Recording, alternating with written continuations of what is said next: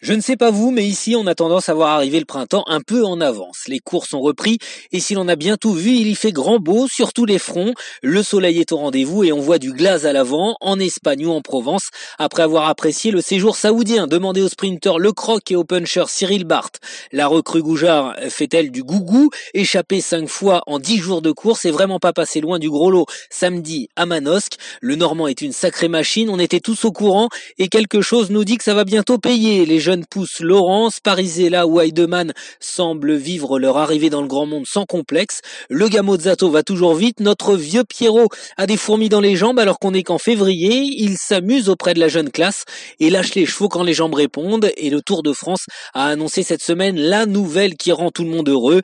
Les Glaces participeront à leur troisième tour consécutif en juillet prochain.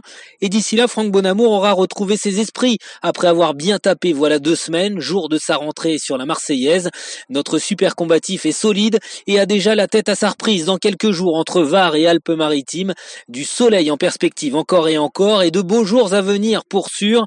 Patience, calme et travail toujours avec la sérénité et la confiance qui accompagnent ceux qui savent être sur le bon chemin. Les feux sont au vert, alors roulez les glaces, continuez de nous enthousiasmer et claquez quand bon vous semblera. Le soleil est dans les cœurs et on prendra volontiers les succès conquis même dans la grisaille.